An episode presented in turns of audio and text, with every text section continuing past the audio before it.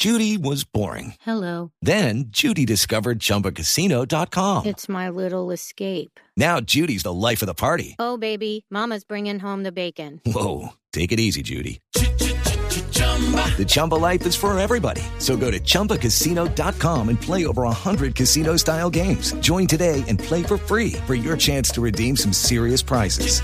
chumba ChumbaCasino.com. Purchase necessary. Void where prohibited by law. 18 plus terms and conditions apply. See website for details. Son las 8 de la mañana, dos minutos.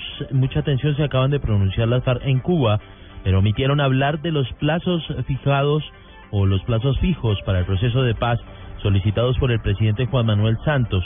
¿Qué dijo el grupo guerrillero? Le preguntamos a nuestra enviada especial a la isla, Jenny Navarro. Buenos días. El tema de las víctimas eh, ha sido tocado nuevamente aquí por la FARC. Había estado opacado por los eh, últimos hechos, lo sucedido en el Cauca, en donde murieron 11 soldados y 20 más resultaron eh, heridos en un ataque de la FARC, pero ya han hablado nuevamente de las víctimas y lo ha hecho precisamente el vocero Rodrigo Granda. Eso es lo que ha expresado aquí. Estamos en La Habana para lograr un acuerdo en el que las partes demos pasos coherentes con la aspiración de una Colombia sin víctimas de ninguna violencia. Un acuerdo donde la política de la responsabilidad gane el pulso al guerrerismo de las élites maniqueas que minan el camino de la paz con maleza jurídica y sus torcidos designios.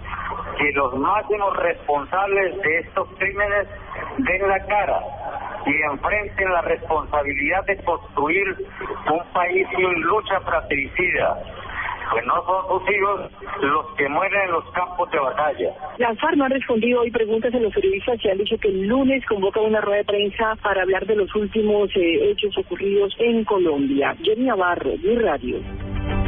Así será Jenny, pues solo hasta el lunes sabremos cuál va a ser la respuesta del grupo guerrillero frente a este tema, los plazos fijos para el proceso de paz. Finalmente, los exministros Sabas Pretel de la Vega y Diego Palacio fueron enviados a centros de reclusión especial tras ser condenados a más de seis años de cárcel por el escándalo de la Yidis política. Información con Paola Santofín. A centros de reclusión especial fueron llevados los exministros Sabas Pretel de la Vega y Diego Palacio Betancur, luego de ser condenados por la Corte Suprema de Justicia a seis años de prisión por encontrarlos responsables en el escándalo de la GIS política. El Instituto Penitenciario y Carcelario IMPEC indicó que el exministro del Interior y de Justicia, Sabas Pretel de la Vega, cumplirá su condena en el Batallón de Infantería de Marina número 12 de la base naval con sede en Cartagena, mientras que señaló que Diego Palacio fue trasladado a la Escuela de Caballería en el Cantón Norte. Ambos exfuncionarios del gobierno de Álvaro Uribe Vélez se entregaron el pasado miércoles luego de conocer que la Corte los había condenado y les había proferido orden de captura en su contra. Paola Santofimio, Blue Radio. Corea del Sur manifestó su interés en la entrada en vigencia del Tratado de Libre Comercio con Colombia. Se permitirá un mayor intercambio económico entre las dos naciones. Detalles con Silvia Patiño.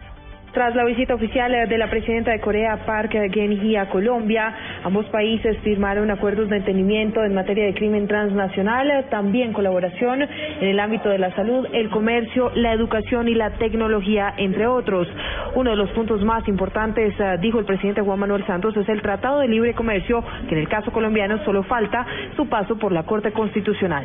El Tratado de Libre Comercio eh, nos va a beneficiar muchísimo en nuestro sector eh, agroindustrial, porque Corea es un, una gran importadora de, de alimentos, de productos eh, agrícolas y nosotros nos interesa muchísimo poder ser proveedores de esos alimentos en Corea.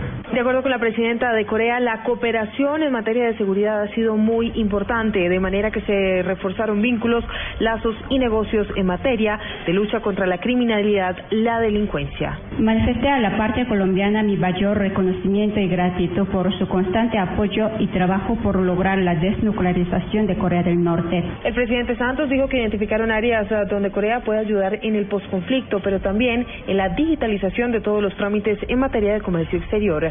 Silvia Patiño, Blue Radio. En Manizales ya se aplican las medidas restrictivas adoptadas por las autoridades para la, para la jornada de consulta de los partidos. Información con José Fernando Berrío. La Secretaría de Gobierno de Manizales determinó e informó a la ciudadanía que mediante decreto expedido por el Ministerio del Interior se deben cumplir las normas para la conservación del orden público en relación con la consulta de los partidos, que se llevará a cabo este domingo 19 de abril. En cumplimiento a lo dispuesto se aplicarán la ley seca y el no porte de armas de fuego desde las 6.00 horas del sábado 18 hasta las 6.00 horas del lunes 20 de abril, medidas que regirán para los departamentos donde se desarrollará la jornada electoral, por lo que la Secretaría de Gobierno de Manizales estará atenta al acatamiento de las normas establecidas por la Presidencia de la República. En Caldas, José Fernando Berrío Becerra, Blue Radio. Noticias contra reloj en Blue Radio. 8 de la mañana, 7 minutos, noticia en desarrollo. La Superintendencia de Servicios Públicos adelanta una inspección en Valledupar frente al racionamiento del líquido de, del agua en gran parte de la ciudad que ya cumple seis días. La cifra, alrededor de 48 mil hectáreas de bosque se están perdiendo al año por deforestación ilegal, según un estudio del Fondo Mundial para la Naturaleza en Colombia. Los, eh, las palmas son una de las especies preferidas para el tráfico irregular. Quedamos atentos a las investigaciones sobre el ataque registrado hoy en una ciudad al oriente de Afganistán que causó 34 muertos y un centenar de heridos hecho que asumió hace pocos minutos el grupo terrorista Estado Islámico. Son las 8 de la mañana, 8 minutos, ampliación de estas noticias en blurradio.com, en Twitter arroba blurradioco y en Facebook Blue Radio. Sigan con En Blue